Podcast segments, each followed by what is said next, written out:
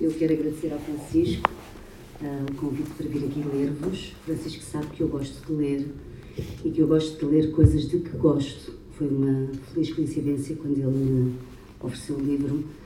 Posso confessar-vos que nós havia aqui uma proposta do Francisco para a minha leitura, à qual eu acrescentei mais algumas coisas precisamente porque gosto delas. Espero que isto não vos masse Espero também sentir se isso acontecer e apressar a coisa. O tio Luís.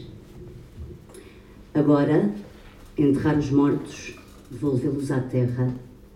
Os mais novos envelhecem um pouco, o rosto procura ser parecido com o dos seus maiores, para que uma sombra, sequer uma sombra, permaneça entre nós. O meu tio deu a volta ao mundo. Agora está a dois passos da casa onde nasceu, como se regressasse àquela paz de freixos, chupos, olmos, muros em ruínas vistos do alto da serra, prolongando as colinas até a aldeia. Enquanto escurece, ouve-se o ruído das fontes e o das cancelas abertas para o vale. Deixamos os mortos entregues ao tempo, à poeira, ao destino. A terra conserva esta sabedoria cruel. Recebe como dádivas todas as nossas recordações. Logo de seguida, soneto campestre na Serra do Reboredo. A serra arde devagar, não em chamas, mas com aquele matiz violeta, distante, profundo, perseguido pelas árvores até ao horizonte. Dois melros num muro. Não sei explicar a harmonia das coisas, a luz celeste, os ramos que se entregam ao peso das estações. Só isto. Dois melros num muro leem os ensaios de Montaigne diante das vinhas, puríssimos e negros, esquecidos e inúteis, à última hora do entardecer. A serra arde devagar, descendo para o rio, enumerando arbustos que resistiram à geada. Um espantalho morreu mais além, na colina, entre o centeio. A felicidade é uma inclinação sobre as coisas que crescem no meio da beleza. O estoril. Os pulmões respondem. Às vezes escutas uma dor que se estende do braço direito ao ombro mais distante, o esquerdo, como um aviso, uma vontade de dormir. Olhas então à tua volta: família, nomes, casa, livros, teu único legado, e uma varanda aberta para um sábado de luz. Por estas coisas simples sobrevives. O caminho nasce sobre o mar. Os pulmões respondem, acompanhando a respiração, cumprindo o dever de todos os dias, percorrendo o mapa que vai do frio ao frio, como uma chuva de inverno, uma lista de coisas familiares, fantásticas, regulares. E agora há, há um poema aqui grandinho, eu não vou lê-lo todo, vou ler um excerto, chama-se Planisfério. É um excerto, não estava combinado, mas eu gosto muito deste excerto e espero que vocês gostem também. Vou ler a partir de maio. Os poetas da minha juventude interessavam-se por matérias muito conformes. A pintura, por exemplo. Percorriam os museus e as ruínas, recolhendo os pormenores da luz que mais apreciavam ou a poesia dos mestres, de que absorviam as frases, o tom, a cadência, pensando que o gênio era um caso de contágio, um vírus, um caminho que teriam de cruzar por causa de uma imagem roubada, um verso mais inspirador. Ou os temas de uma vida que ainda não existia, a bondade, sobretudo, que neles era rara, o futuro, uma promessa de domingos felizes e também o amor uma espécie de obrigação para adolescentes que passavam renta aos campos de trigo. Íamos de bicicleta através dos campos. Vivíamos na província, entre serras e escândalos, estações do ano, funerais regulares, roupa fora de moda, leituras definitivas e inúteis. Economia doméstica, horas de despertar para a geada das hortas e para o ruído das fontes. O corpo era muito corpo demasiado corpo. Aderia à poeira, ao suor, à luz, ao pólen e tínhamos sotaque, camisolas de lã, botas de caçador, gorros, uma suspeita sobre o que havia de acontecer-nos depois de cumprir um destino de glória, saúde e silêncio. Íamos de bicicleta através dos campos, em bando, em grupo e durante muito tempo, sem destino nem horário, depois das aulas de grego e antes daquele crepúsculo que perpetuava a felicidade dos poetas de bairro. Tantas coisas menores seriam prejudiciais um dia porque éramos saudáveis e conhecíamos o musgo que crescia na base dos pinheiros durante o inverno.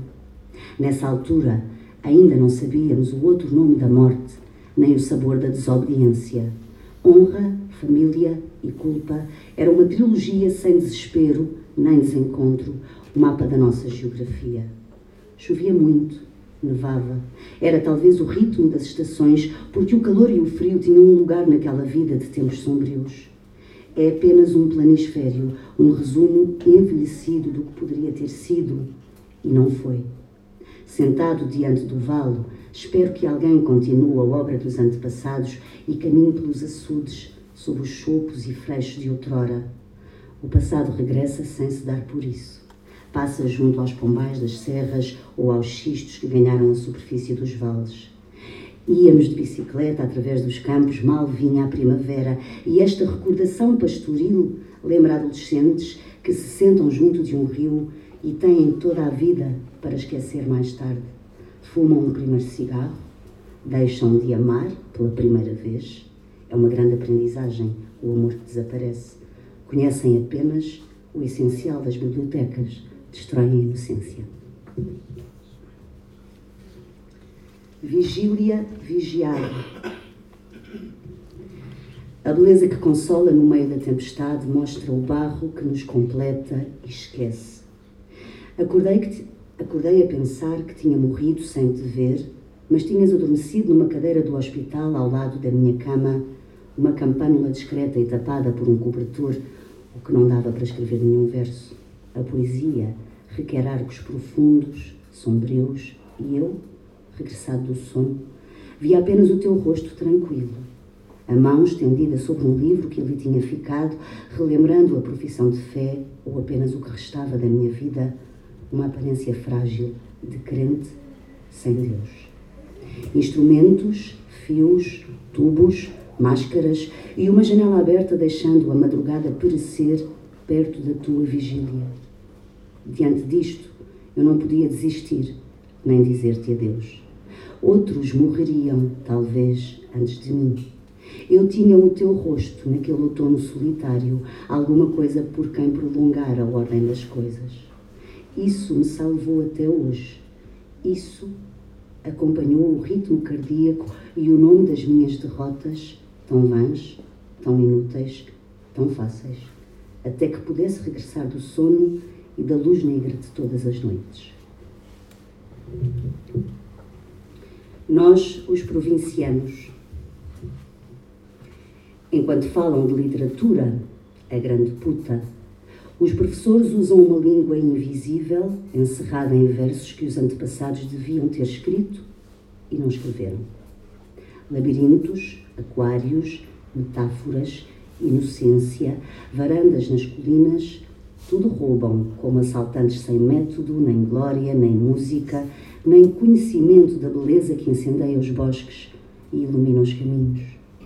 Enquanto falam de literatura, a grande puta, a luz negra tudo apaga, tudo esconde e suja.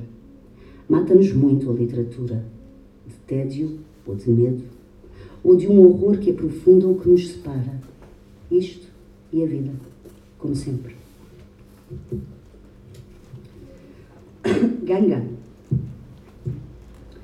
O meu avô vestia a ganga pobre e limpa dos operários. Rosto mais honrado, não conheci. Ao almoço, sentava-se debaixo da árvore e comia, observando dois canários que apareciam, sábios, vagos, esquecidos. Salpicava-os de água durante o verão. Ligava o rádio Dizem-me que ouvia os ruídos da aldeia onde quer que estivesse. Enrolava tabaco águia e esperava sem pressa a hora de regressar à oficina, vestido de ganga, rua abaixo. Em todos os dias, em todas as feridas, em todas as derrotas, em todas as alegrias, foi o seu rosto que me acompanhou, como um sopro. A dor dos humildes. Duas gerações, os meus avós educaram com paciência.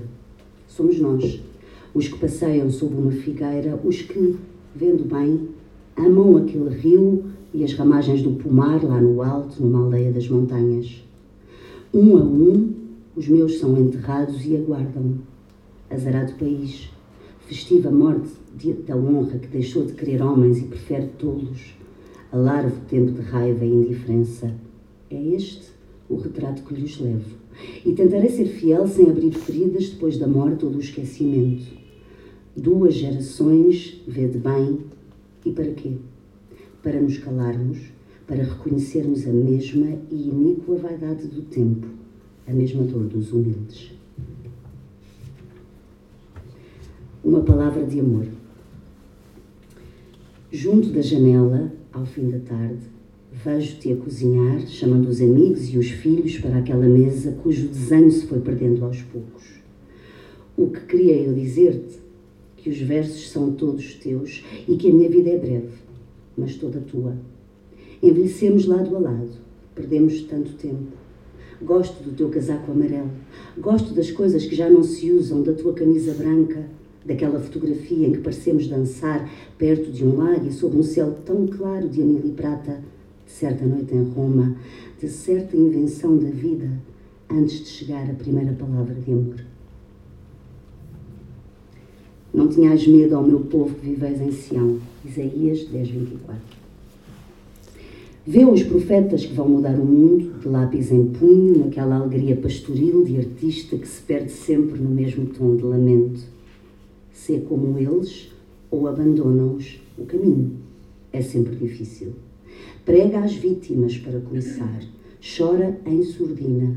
Evangeliza e dá exemplo de sofrimento em nome de todos os outros, os que marcham na mesma legião que atravessa as tempestades que atrasam o crepúsculo. Observa também as trovoadas do fim da tarde. Não estavam previstas no mapa dos acontecimentos e não têm explicação. Admira os bardos que arrastam a sua biblioteca por empregos garantidos ou hereditários e emprestam seu nome impoluto e ações de boa vontade e mau feitio. Depois, escolhe um grupo que cultiva uma horta ou frequenta aulas de arqueologia, gente que ignora os homicídios ou a maldade ou apenas o confronto com a noite. Vê como são perfeitos. Mais tarde ou mais cedo, fundarão uma igreja, queimarão infiéis, hão de visitar ruínas e ficarão surpreendidos com a geada, os fenómenos atmosféricos, a facilidade com que se morre e se mata. Vê como são perfeitos em, e em todas as ocasiões se menciona a sua beleza, a sua indiferença diante do frio. Aqueles que ficarem hão de multiplicar-se sobre a terra, hão de sobreviver às chamas que devoram os montes e apagam os trilhos entre as gestas. No tempo que te restar, dirás: Este foi o meu tempo. Nunca fui um velho amante, nem me tornei incompreensível para os vindouros. Nunca apaguei os retratos com aquelas desculpas de vencido, porque este foi o meu único paraíso, a minha única vida. E agora o último poema do livro, A Poeira da Terra. Nós, pobres de nós, que não fizemos revoluções, nem encontramos um Deus para lhe tomar o nome dos justos. Nós, que não fomos totalmente judeus, nem rezamos o suficiente quando devíamos respeitar o silêncio durante os funerais ou os dias de solidão. Nós, que não fomos perfeitos, nem totalmente felizes, nem ingratos, nem voltámos as costas quando o vento despia as amendoeiras das últimas folhas de outono.